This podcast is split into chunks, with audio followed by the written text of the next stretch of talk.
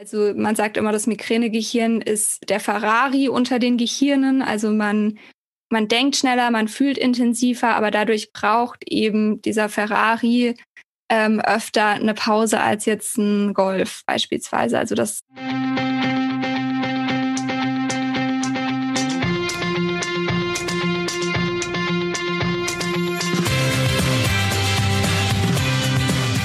Endlich mehr Sport, der Podcast für Couch Potatoes und Gelegenheitssportler, die mehr Bewegung und Sport in ihr Leben bringen wollen. 18 Millionen Menschen in Deutschland leiden an Migräne.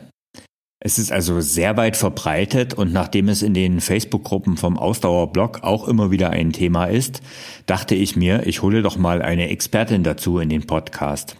Sabrina Wolf ist Entspannungstrainerin und Yogalehrerin. Ihr kennt sie vielleicht auch als Yogalehrerin aus einem meiner 10-Kilometer-Kurse. Da Sabrina selbst seit über zehn Jahren an Migräne leidet, hat sie neben ihrem Gesundheitsblog sabrinawolf.de den ersten Migräne-Podcast im deutschsprachigen Raum Unwetter im Kopf gegründet. Im Podcast und auf ihrem Instagram-Account, der ebenso Unwetter im Kopf heißt, klärt sie über Migräne auf und bietet Hilfe zur Selbsthilfe.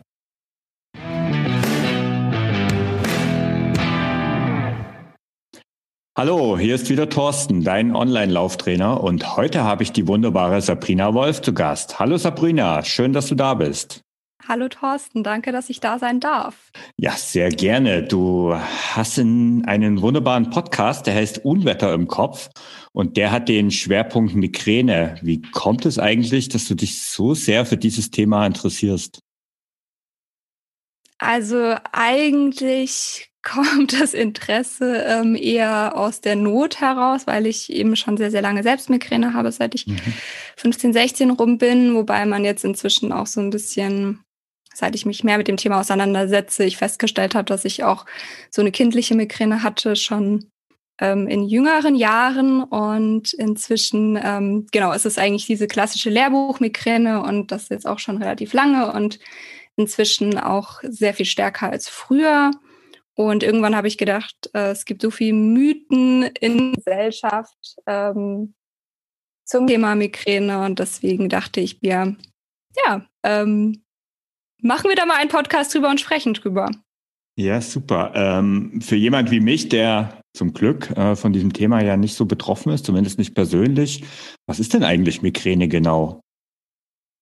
Ich habe es gerade schon gesagt, also ich habe diese klassische Lehrbuchmigräne in mhm. Anführungsstrichen. Das ist mir auch immer ähm, wichtig zu sagen, dass Migräne sehr, sehr vielfältig sein kann. Also es gibt viele verschiedene Migränearten.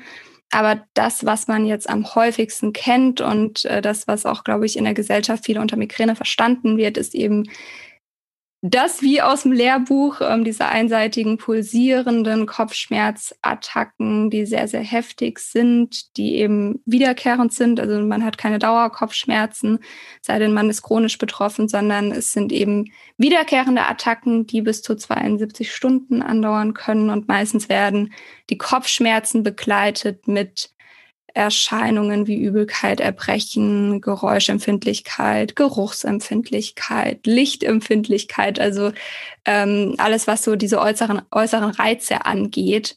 Und ähm, genau, also das ist diese klassische Lehrbuchmigräne. Es gibt auch noch Migräne mit Aura. Das war jetzt, was ich beschrieben habe, ohne Aura.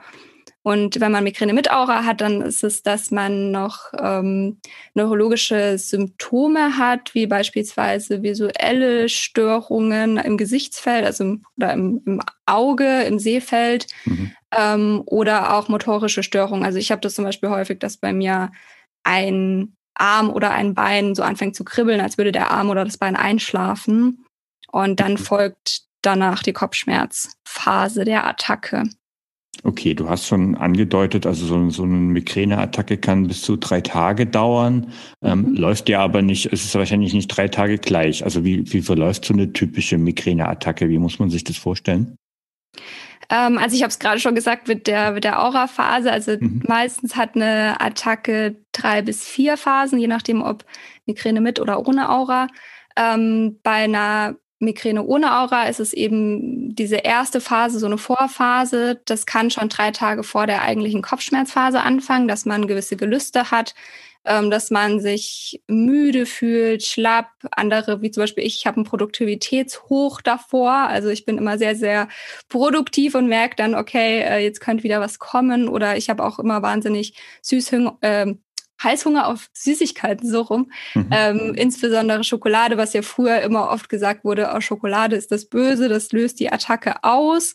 Ähm, da weiß man halt inzwischen, dass es nicht so ist, sondern dass ähm, da die Attacke eigentlich schon da ist und dass das schon so eine Vorphase ist. Dann folgt die eigentliche Kopfschmerzphase. Die kann relativ lange dauern, ähm, wie schon gesagt, mit diesen drei Tagen. Das kann schon sein. Oft verändert sich da aber auch der Kopfschmerz so in der Zeit. Also manchmal staut sich das so ein bisschen an, dann wird es zum Ende auch oft wieder leichter und die Schmerzen werden weniger intensiv. Und dann folgt wie so eine Katerstimmung, so beschreiben es viele, mhm. ähm, nach der Kopfschmerzphase, dass man halt kaputt ist, weil klar, der Körper hat Schmerzen durchgemacht. Ist auch ein bisschen verständlich und ähm, dann erholt man sich davon. Und wenn man eben noch mit Migräne mit Aura hat, dann ist vor der Kopfschmerzphase eben noch die Aura. Okay, aber diese, diese gesamte Attacke, also der gesamte Zyklus, den du jetzt gerade beschrieben hast, der geht dann auch durchaus länger als drei Tage. Mhm. Mhm. Okay. Ja, und es gibt auch immer noch komplizierte ähm, Formen der Migräneattacken, zum Beispiel Migränestatus, da kann dann die Attacke durchaus länger als diese drei Tage gehen. Aber das sind eher so Komplikationen, also das tritt nicht so häufig auf. Okay, jetzt ist es ja so, ähm, du hast schon beschrieben, ähm, wenn man seinen Körper gut kennt und ähm, schon länger mit dieser Krankheit zu tun hat, dann kann, kannst du zu einem gewissen Maße vorhersagen, wann was ausgelöst wird. Hm, vielleicht anders gefragt, gibt es bestimmte Muster, die zu einer Migräneattacke führen? Mm, die gibt's schon, also es beschreiben auch viele immer ähnliche Auslöser. Also man muss das immer so ein bisschen unterscheiden von Ursache und Auslöser. Also die Ursache von Migräne ist eine Veranlagung im Gehirn, eine veränderte Reizverarbeitung. Und ich sage immer, das Migränegehirn, das liebt Regelmäßigkeiten und alles, was nicht regelmäßig ist, das kann Attacken auslösen. Ähm, das ist aber nicht die Ursache. Also diese ganzen Auslöser, die oft gesagt werden, wie zum Beispiel Wetterumschwung, Stress, ähm, auch dieser Wechsel von Stress zur Entspannung, dass man immer am Wochenende eine Attacke hat, sehr arbeitgeberfreundlich. Ähm, das sind diese Auslösefaktoren oder auch bei, gerade bei Frauen die hormonellen Themen. Also, dass wenn man seine Tage bekommt, dann die Migräneattacke kommt beispielsweise. Ähm, das sind eben diese Auslösefaktoren und das ist nicht der Grund, ja, wobei es ist der Auslöser für die Attacke, aber es ist nicht die Ursache. Und ähm, ich glaube, wenn man, wenn man für sich seine Auslöser gut identifizieren kann, was nicht immer unbedingt möglich ist, dann gibt's da die Chance, dass man diese Attacken reduzieren kann durch diese Auslöservermeidung. Ähm, da muss man aber wirklich sich gut kennen und das mal über längere Zeit beobachten, was löst wirklich bei mir Attacken aus. Und manchmal ist das sehr, sehr schwer zu erkennen. Und auch wenn es beispielsweise Wetterumschwünge sind, dann hat man da jetzt nicht so den starken Einfluss drauf mhm. ähm, und muss dann gucken, dass man ja vielleicht andere Dinge reduziert, andere Auslöser vermeidet. Aber prinzipiell, wovon auch die Forschung jetzt inzwischen so ein bisschen weggeht, ist von diesem einen Auslöser, sondern dass es eher die Problematik ist, dass das wie so ein Regenfass ist und dass da verschiedene Auslösefaktoren, verschiedene Reize einprasseln und irgendwann das Fass einfach überläuft. Mhm. Und dann mhm. war eben ein Auslöser einer zu viel oder ein Reiz. Aber das ja, muss man irgendwie immer im Gesamten sehen und dann versuchen, möglichst viel zu vermeiden. Da gibt es ja so verschiedene Themen, mit denen man, kommen wir gleich wahrscheinlich nochmal drauf, mhm. äh, mit denen man die Attacken so ein bisschen vermeiden kann oder die Häufigkeit reduzieren kann. Aber mm, sagst du, dass es Sinn macht, wenn man das dann über einen längeren Zeitraum hat, dass man mal beobachtet, was diese Auslöser oder diese Trigger, ist ja ein anderes Wort dafür, ähm, mhm. sein können, dass man da so ein bisschen Muster vielleicht für sich selbst entdeckt, wenn du sagst, es ist so komplex und unterschiedlich? Es macht auf jeden Fall Sinn, sich das mal anzuschauen, mal zu gucken, äh, was löst das bei mir aus ähm, es immer möglichst objektiv sehen. Es gibt auch eine App zum Beispiel, in der man das äh, machen kann. Da trägt man jeden Tag, also egal ob Attacke oder keine Attacke, so seine, seine Alltagsdinge ein, wann man aufgestanden ist, wann man eingeschlafen ist, ähm, wie regelmäßig man gegessen hat, ob man Kaffee getrunken hat und so weiter. Also man trägt da alles ein. Mhm. Und dann wird das über einen gewissen Zeitraum ähm, sich angeschaut und das wertet dann die App aus. Das ist natürlich eine enorme Erleichterung, weil man selbst kann das manchmal gar nicht so richtig äh, alles handhaben und dann wirklich auch auswerten am Ende über so einen langen Zeitraum. Da kann halt eine App viel mehr. Ähm, die heißt M-Sense. Okay. Also ähm, ja, schickst du mir die pack mal dann am besten will. in die Genau, mache ich. Ja, ja. ja, ja. okay. Jetzt hast du schon gesagt, ähm, ein Auslöser hm. hat nichts mit der Ursache zu tun. Und du hast gesagt, die Ursache sind veränderte, also das sind Reizveränderungen im Gehirn. Mhm. Ist es eigentlich mittlerweile so richtig erforscht, was Migräne für Ursachen hat?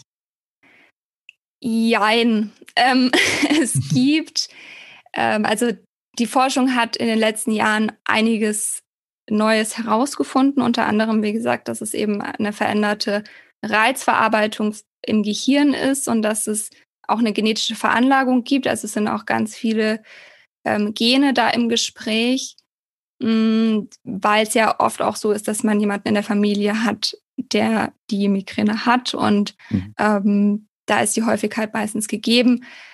Allerdings heißt es, wenn man diese Veranlagung hat, heißt es noch nicht gleich, dass man wirklich auch Attacken bekommt und wie stark es ausgeprägt ist. Also da muss es immer noch diese äußeren Einflussfaktoren geben. Ähm, wie gesagt, die sind immer sehr, sehr individuell. Da kann man jetzt auch kein, kein Patentrezept äh, mit an die Hand mhm. geben. Aber das ist so das, was man inzwischen weiß, dass da einfach die Reizverarbeitung anders ist und dass im Endeffekt wir haben ja ganz viele Reize im Alltag. Also alles ist eigentlich ein Reiz. Ist mir zu kalt, ist mir zu warm.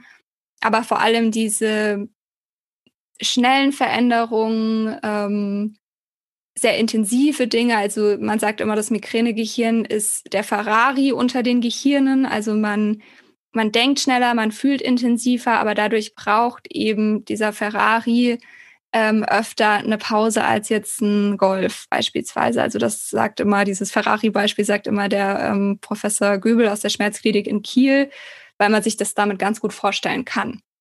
Ähm, und dementsprechend um wieder zum Regenfass zu kommen, mhm. wenn diese ganzen Reize auf einem einprasseln und man sich vielleicht nicht selbst die Pause nimmt, dann kommt irgendwann der Körper und sagt, okay, und jetzt ist Schicht im Schacht, jetzt war es mhm. zu viel von was auch immer. Mhm. Ähm, und dann kommt die Attacke. Okay. Jetzt, ähm, das, das ist ziemlich interessant, weil ähm, ich glaube, es kennt ja eigentlich jeder, wenn er schon nicht persönlich betroffen ist, dann zumindest äh, im Bekanntenkreis jemand, die betroffen sind. Also bei mir ist jetzt zum Beispiel so, also ich kenne habe zwei Personen, die mehr oder weniger regel, regelmäßig an Migräne leiden in meinem Bekanntenkreis, und zwar einmal äh, weiblich und einmal männlich. Mhm. Ähm, es ist ja oft so, dass man sagt, dass Migräne eher von Frauen betroffen sind, aber es ist ja mitnichten so. Also es ist ja, wie oft kommt eigentlich Migräne vor und wie ist da der Anteil an Männer und Frauen? Also es gibt immer so ein bisschen unterschiedliche Zahlen. Was jetzt so offiziell kommuniziert wird, ist es, dass fast 18 Millionen Menschen wow. betroffen sind. In Deutschland. Ähm, genau, in Deutschland. Mhm. Und ähm, von der Verteilung her also 12 bis 14 Prozent der Frauen und ähm, 6 bis 8 der Männer. Also Frauen sind deutlich häufiger betroffen, ähm, was vielleicht auch mit den hormonellen Komponenten zusammenhängen kann. Das mhm. wird bestimmt auch irgendwie reinspielen, aber es ist keine Frauenkrankheit, wie es leider oft immer noch irgendwie kommuniziert wird. Und es tut mhm. mir auch immer so leid für die Männer, mhm. weil ich kenne jetzt inzwischen doch auch einige, ja ähm, die auch sagen, ja, es wird immer so als Frauenkrankheit abgetan, aber das ist es halt nicht nur. Also es sind durchaus auch viele Männer betroffen, mhm. gerade wenn man sich die Gesamtzahl anschaut. Und deswegen, ähm, ja, ist es auf jeden Fall wichtig, dass die nicht auf der Strecke bleiben. Mhm. Also ich habe einen ehemaligen Arbeitskollegen, ähm, der mhm. Also der ist mehrfach im Jahr halt so insofern auch betroffen, als dass er dann auch nicht arbeitsfähig ist. Also das ja. ähm, und es kommt halt nicht, also das da sind zwei, dreimal eher wenig, sondern eher ist es sogar noch mehr. Ja. Ist tatsächlich so, ja. Ähm, jetzt als Nicht-Betroffener, als au äh, außer dass man auf Holz klopfen kann, dass man selbst nicht betroffen ist, aber äh, kann man eigentlich als Nicht-Betroffener was tun, um es den Leuten mit Migräne so leicht wie möglich zu machen? Kann ich da irgendwas tun? Ähm, zuhören ist, glaube ich, ein ganz wichtiger Punkt. Ähm, und ich empfehle es immer tatsächlich über das Thema zu sprechen, wenn es der betroffenen Person gut geht. Also nicht erst während einer Attacke, weil dann ähm, ist bei der Person Ausnahmezustand und ähm, sie sagt vielleicht Dinge, die sie sonst nicht sagen würde und ähm, ihr geht es vielleicht auch gar nicht gut genug, um wirklich da sinnvoll drüber zu sprechen. Aber ähm, vor oder nach einer Attacke eben das nochmal anzusprechen und zu sagen, was brauchst du überhaupt? Wie kann ich dich unterstützen? Ähm, Gibt es überhaupt was, was man tun kann? Ähm, da ist jede Person ganz individuell und es, es können schon ganz kleine Dinge sein. Also sei es ein Kühlpad bringen, sei es für die Person zur Apotheke fahren, eine Krankmeldung holen, was auch immer. Also da gibt's bestimmt ganz viele Unterstützungsmöglichkeiten, aber das kann einem immer nur die betroffene Person beantworten. Und ähm, was für mich auch immer ein wichtiger Punkt ist, ist wirklich die Aussagen ernst zu nehmen. Also nicht irgendwie einen blöden Spruch zu bringen von wegen, äh, der Freundin XY hat das und das geholfen oder äh, geh doch mal an die frische Luft, trink mal einen Schluck Wasser Mhm. Ähm, das hilft halt vielleicht bei Kopfschmerzen, aber leider meistens nicht bei Migräne. Okay, ähm, jetzt ist es ja so, wir sind hier im Ausdauerblock-Podcast, endlich mehr Sport. Ähm, wie wir eigentlich auf das Thema gekommen sind, dass wir das hier in dem Podcast zum Thema machen, das ist ja so in meiner Facebook-Gruppe, gibt es viele Laufanfängerinnen und immer wieder wird darüber berichtet, dass sie nach dem Laufen Kopfschmerzen und einige äh, haben und einige setzen das dann auch gleich mit Migräne gleich. Das ist eigentlich auch der Grund, warum ich dich unbedingt in diesem äh, Podcast hier interviewen wollte, weil wir haben ja auch schon in der anderen Gruppe endlich mehr Sport das Thema gehabt, wo ich dich mal in eine Diskussion dazugeholt habe. Mhm. Denn mit Migräne und Belastungskopfschmerzen oder Spannungskopfschmerzen, das ist ja eher Dinge, die nichts miteinander zu tun haben. Ne? Genau, also man muss immer sehen, was ist es für ein Kopfschmerz. Ich meine, es gibt jetzt viele verschiedene Kopfschmerzarten. Also es gibt ja über 300 verschiedene Kopfschmerzen. Ähm, die häufigsten davon sind, wie du sagst, Spannungskopfschmerzen und Migräne. Ähm, da muss man immer sehen, okay, was ist es für ein Kopfschmerz? Ist es wirklich Migräne? Ist es wirklich ein Spannungskopfschmerz? Das eine wird anders behandelt ähm, als das andere und auch es helfen unterschiedliche Dinge. Also gerade was dieses Thema Sport angeht, es ist natürlich immer einfach zu sagen, okay, bei Spannungskopfschmerzen ist es so und bei Migräne ist es so. Es ist immer noch individuell und ähm, um das aber mal pauschal runterzubrechen, ist es, wie man es von der Formel her sagt und auch von der Definition, dass es bei Migräne so ist, dass Belastung die Attacke verstärkt. Und das muss jetzt nicht das Laufen sein, das kann schon das Treppenlaufen sein. Also dass mhm. einfach, wenn man eine Attacke hat und noch die Treppe nach oben geht, dass dann schon die Attacke schlimmer wird und dass es noch mehr pocht. Bei Spannungskopfschmerzen sagt man eher, das Laufen löst die Spannungskopfschmerzen und tut gut, gerade auch in Verbindung mit frischer Luft. Mhm. Ähm, wie gesagt, das ist jetzt sehr pauschal. Ich kenne auch ganz viele, die sagen, ja, sie gehen am Anfang von einer Attacke laufen und entweder dann kommt der totale Hammer ähm, oder es ist weg. Also da gibt es auch die Option, aber ähm, prinzipiell ist das so auch bei der Diagnostik ganz wichtig. Mhm. Ähm, und wenn also, gerade dieses Thema aufkommt, okay, sag dir erstmal deine Frage. Ja, wenn, wenn du, also du sagst jetzt, es kommt ja auch ein bisschen drauf an. Also ich meine, ich kann locker eine lockere Runde laufen gehen. Ja. Ähm, jetzt und ich kann intensiv laufen gehen. Jetzt mhm. ist es so, dass äh, gerade als Laufanfängerin oder als Laufanfänger ähm, ist es selten möglich, locker laufen zu gehen. Also wenn ich jetzt äh, als erfahrener Läufer sage, ich gehe in eine lockere oder langsame Runde, ist noch besser zu sagen, ähm, dann strengt mich das nicht an. Dann ist das ja eher das, was du sagst, was durchaus förderlich sein kann. Äh, wenn es allerdings intensiver wird und ja, die meisten Laufanfänger laufen halt intensiver, zwangsläufig, dann mhm. kann das schon die Migräne zusätzlich fördern oder auslösen, ja. die Attacke. Ne?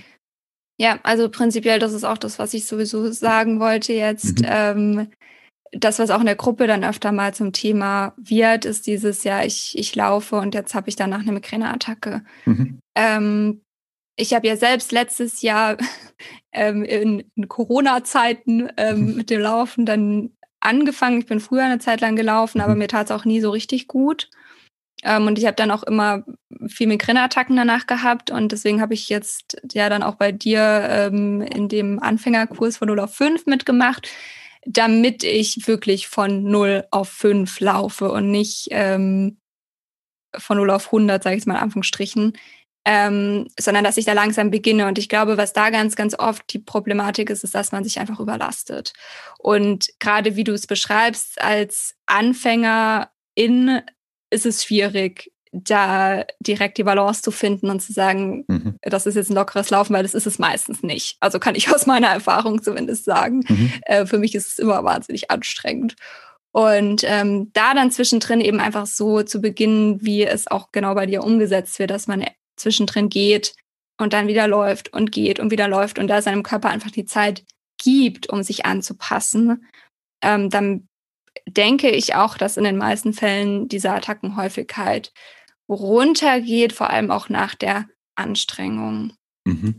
Es ist übrigens sehr spannend. Äh, die Sabrina bringt mir das Yoga bei und ich dir das Laufen. ja. So ergänzt man sich gegenseitig sehr wunderbar. Ähm, genau. Jetzt hast du sehr schön gesagt. Also ich meine, bei mir in, in, den Plänen ist natürlich dieses, dieses, die langsame Anpassung und der Wechsel aus Gehen und Laufen ein sehr wichtiger Aspekt. Mhm. Ähm, es ist so, dass es dann vielleicht auch noch jetzt, und wenn ich jetzt von dir ausgehe, du bist äh, eine sehr fitte Person.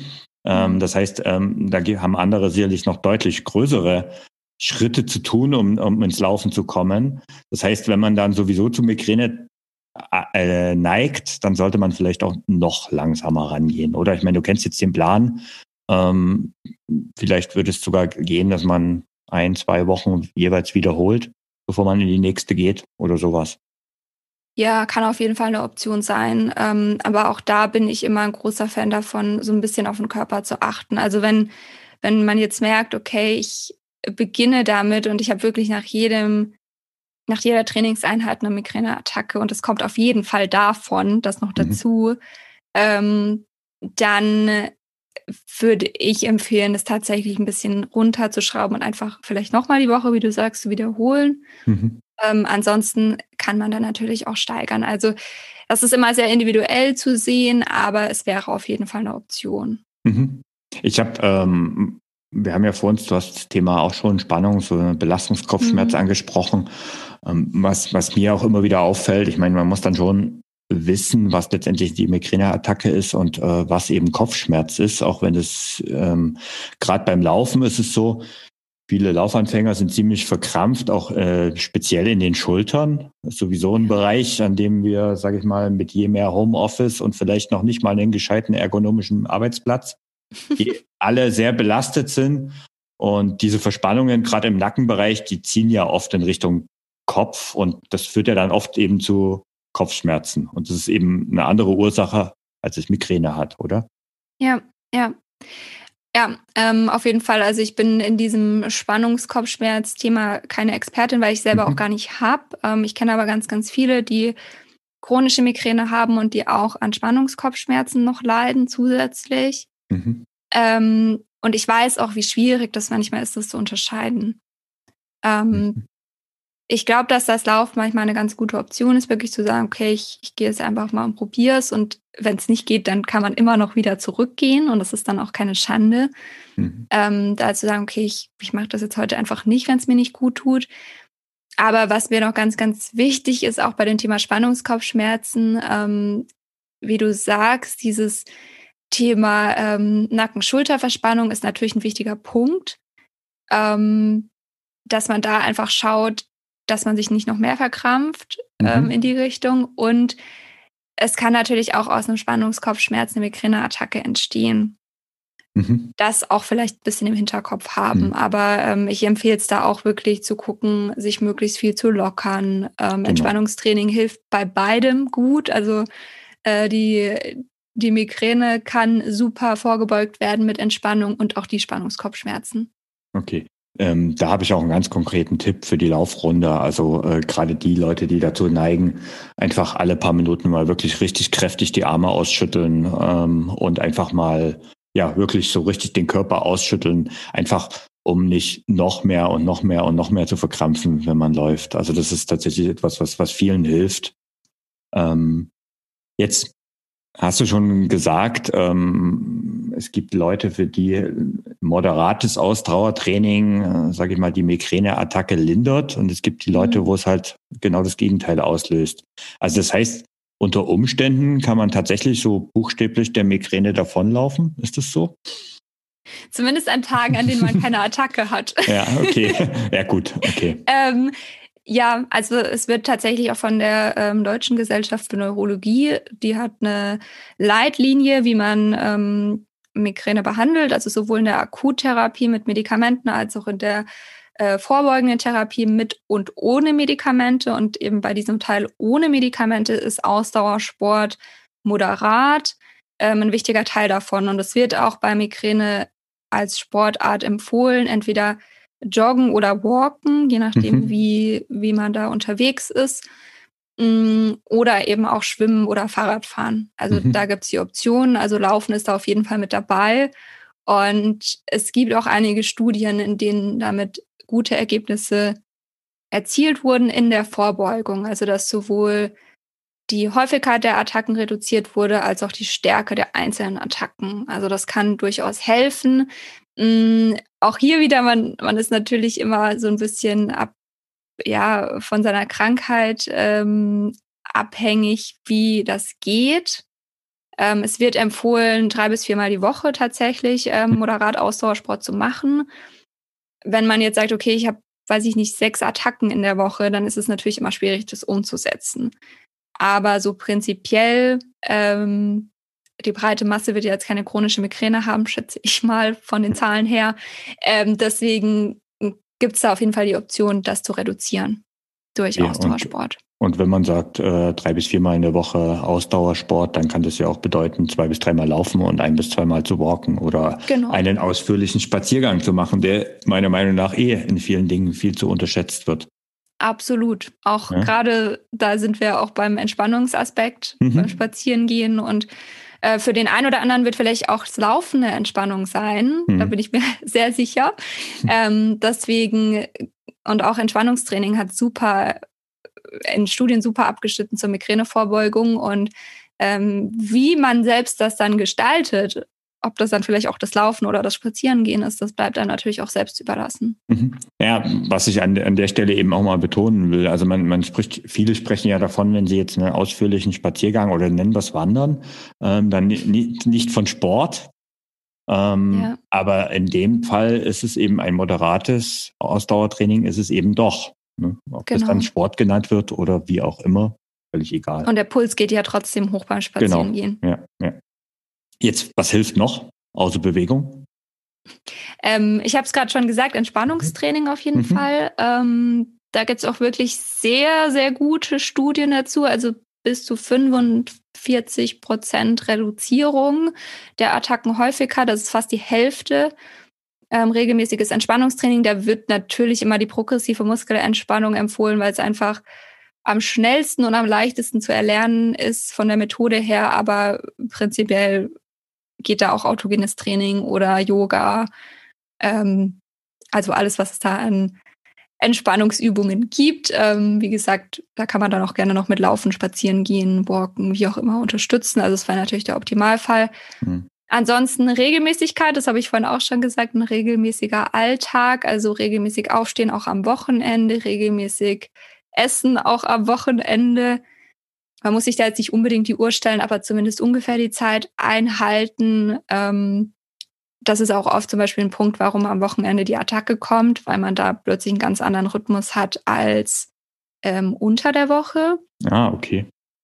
Und da kann man auch ein bisschen vorbeugen, so als Tipp, ähm, wenn man dazu neigt, dass man schon versucht, so die letzten Tage in der Woche, also Donnerstag, Freitag, schon so ein bisschen mehr Entspannungstraining einzubauen und sich dann am Wochenende auch vielleicht so ein paar Termine zu legen. Also es sind jetzt keine äh, krassen geschäftlichen Termine gemeint damit, sondern einfach auch positive ähm, Punkte, also Freunde treffen, geht jetzt in Corona nicht unbedingt, aber mhm. vielleicht Zoom-Meetings, ähm, laufen gehen, solche Themen. Ja, mal einen Ausflug machen und solche genau. Dinge. Also nicht nur auf der Couch liegen zu Hause, sondern im Prinzip sich einem gesunden Level an positiven Stress ja. aussetzen, um es mal ja. so zu formulieren, oder? Genau, ja, genau. Okay. Ja, und das sind so diese Punkte, was sich bewährt hat. Natürlich muss man sich dann auch immer anschauen, dass man ähm, je nachdem, wie stark wirklich die Migräne auftritt, dass man dann sagt, okay, man unterstützt vielleicht doch vorbeugend nochmal mit einem Medikament. Da gibt es auch ganz viele verschiedene Möglichkeiten, aber das muss dann wirklich der Arzt, die Ärztin sich angucken. Ähm, und was ich auch immer wichtig finde, ist, dass man Akutmedikation oder auch was einem selbst einfach gut tut im Akutfall, ähm, da irgendwie zurückgreifen kann, weil ich finde es immer schwierig, wenn man im Hinterkopf hat, man ist der Attacke so ausgeliefert. Mhm, okay. Aber das muss dann mit dem Neurologen oder der Neurologin besprochen mhm. werden. Ah, hast du eigentlich noch ein gutes Stichwort gegeben? Das ist eigentlich auch eine Frage, die ich noch stellen wollte. Ähm, ab wann sollte man denn eigentlich zum Arzt gehen? Also wenn es jetzt gerade, also jetzt gerade im Bereich Kopfschmerzen ist ja viele, also wenn ich jetzt mal nicht von Migräne spreche, also irgendwas Chronischem, sondern eher auch von Kopfschmerzen spreche, dann sagen ja viele, naja gut, es geht wieder vorbei, brauche ich auch nicht zum Arzt gehen. Aber es gibt ja schon Momente, da sollte man dann einfach. Ja, unbedingt. Also ich finde, mhm finde immer, wenn irgendwas auftritt, was man jetzt so nicht kennt, ähm, oder wenn was häufiger auftritt, sollte man das zumindest mal abklären lassen. Mhm. Mm, bei Migräne muss man, also prinzipiell sollte man, wenn es ein guter Hausarzt ist, zum Neurologen, zur Neurologin geschickt werden und die macht dann meistens eine MRT, ähm, bei dem man natürlich dann nicht sieht, ähm, weil mhm. Migräne ist jetzt erstmal nicht sichtbar. Ist aber trotzdem einfach schon mal gut, um andere Krankheiten auszuschließen. Ähm, und ja, also bei, bei Migräne und da, oder generell bei Kopfschmerzen sollte da immer Neurologin und Neurologin drüber gucken, weil das einfach die Ärzte sind, die dafür ausgebildet wurden. Ein Hausarzt, der muss so ein großes Spektrum an Krankheiten abdecken können. Der kann sich nicht in jedem Krankheitsgebiet so stark auskennen wie jetzt jemand, der sich darauf spezialisiert hat. Und deswegen macht das auf jeden Fall Sinn. Ähm, und ja, also ich glaube, Kopfschmerzen wird ganz oft äh, mit Selbsttherapie mhm. irgendwie behandelt. Man muss da immer gucken. Also ich, wie gesagt, ich sage lieber einmal zu mehr, äh, einmal zu viel zum Arzt als zu wenig, ähm, mhm. um es einfach mal abklären zu lassen und auch vielleicht da eine richtige Diagnose zu haben. Ja, also meine Empfehlung wäre vielleicht als Ergänzung noch, wenn da gewisse Muster auftreten bei einem ja. selbst, da sind wir wieder bei diesem Muster. Das ist, also ich bin da eigentlich eher so einer, der bei solchen Dingen strategisch rangeht. Also wenn das ein, zwei Mal im Jahr passiert, okay, dann ist es halt so, dann kann man damit sicherlich mit Selbstmedikationen selbst äh, ganz gut hinkommen. Aber wenn es halt häufiger auftritt oder man gewisse Muster hat, eben wie zum Beispiel jedes Mal nach einem harten Trainingseinheit, dann sollte man das schon mal abklären lassen. Ja, ja. Unbedingt. Und auch gerade was dann Medikamente angeht, man soll ja auch Schmerzmittel beispielsweise nur eine begrenzte mhm. Anzahl im Monat nehmen und so weiter. Und mhm. ähm, sobald das halt nicht mehr eingehalten werden kann, da diese 10-20-Regel, was man sagt, okay, 10 Tage maximal Medikamente und an 20 Tagen ohne Schmerzmedikamente, gerade wenn es da an die Grenze geht, dann sollte man da schon mal mhm. gucken lassen, was es damit auf okay. sich hat. Ähm, ja, ich sag schon mal vielen Dank, Sabrina, für die Einblicke, die super spannenden Einblicke in das, wie ich finde, sehr komplexe Thema. Mhm. Hast du zum Schluss vielleicht noch mal einen kurzen Tipp an meine Hörer, wie sie gerade so als Migräne-Patienten Lauftraining in ihren Alltag einbauen können, was es da so zu beachten gibt? möglichst ohne Druck an die ganze Sache rangehen, ähm, also sich nicht zusätzlich da auch noch Stress machen, aber es trotzdem einbauen. Also nicht Druck machen bedeutet nicht, auch jetzt habe ich heute keine Zeit, schade, ähm, sondern dass man sagt, okay, ich baue es mir trotzdem ein, mache mir aber feste Termine, für die ich mir auch die Zeit nehme. Am besten den Kalender reinschreiben, genauso wichtig nehmen wie alle anderen Termine. Feste Routinen im besten Fall, wenn das irgendwie geht, dass man sagt, okay, jedes Mal, wenn ich oder jeden zweiten Tag, wenn ich nach Hause komme, gehe ich direkt laufen, weil wenn ich mhm. auf dem Sofa sitze, dann gehe ich nicht mehr äh, stehe ich nicht mehr auf, gehe ich nicht mehr laufen. Ähm, also solche Themen. Mhm, da bin ich okay. ein großer Fan von. Und das ist dann auch wieder die Regelmäßigkeit, die unser Gehirn braucht. Dass okay. da Und das sind tatsächlich auch ähm, Tipps, die eigentlich für jeden zutreffen. Genau. Also die jedem helfen. Ähm, wobei, ja, du sagst halt die Regelmäßigkeit und vielleicht auch darauf zu achten, immer zur gleichen Tageszeit zu gehen, oder? Macht auf jeden Fall Sinn, ja. Mhm. Und auch da für sich irgendwie rauszufinden, was einem gut tut. Also nicht aufzwängen, immer morgens laufen zu gehen, nur weil XY das tut. Ähm, wenn man sagt, okay, ich laufe lieber abends, mir tut es mehr gut, dann eben abends. Und ähm, was so jetzt, wenn ich jetzt mal ein bisschen an ein bisschen intensiveres Training zu tun habe, aber grundsätzlich spricht ja auch nichts dagegen, jetzt sage ich mal, mal ein Halbmarathon-Training oder sowas in Angriff mhm. zu nehmen. Aber ja. wenn ich jetzt einen Trainingsplan habe, gibt es da irgendwelche Prinzipien, die ich da vielleicht beachten sollte? Ich glaube, man darf sich fordern, aber nicht überfordern. Mhm. Und ähm, da auch wirklich ernsthaft auf den Körper hören. Also nicht so, was der Schweinehund sagt, sage ich jetzt mal in Anführungsstrichen, sondern auch wirklich, was der Körper sagt. Also, dass man da doch sich in Selbstachtsamkeit so ein bisschen übt. Und ähm, wie gesagt, man darf sich fordern. Ähm, natürlich ist es immer auch tagesformabhängig, aber ähm, die Überforderung sollte halt nicht so oft eintreten. Mhm. Sei denn, man sagt, das, das macht gar nichts für die Migräne, dann äh, darf man das natürlich auch machen, wenn das gewollt ist. Mhm. Ja, aber das ist eigentlich ein, ein prima Schlusswort, wie ich finde. Also dieses Fordern, ähm, aber nicht überfordern, ähm, auf den Körper hören, sollte man in dem Fall eben ganz besonders und vor allen Dingen besonders mehr, als es vielleicht andere tun. Mhm. Übrigens, für alle, die Sabrinas Stimme irgendwie aus meinen Kursen bekannt vorkommt, wir sind ja hier im Podcast.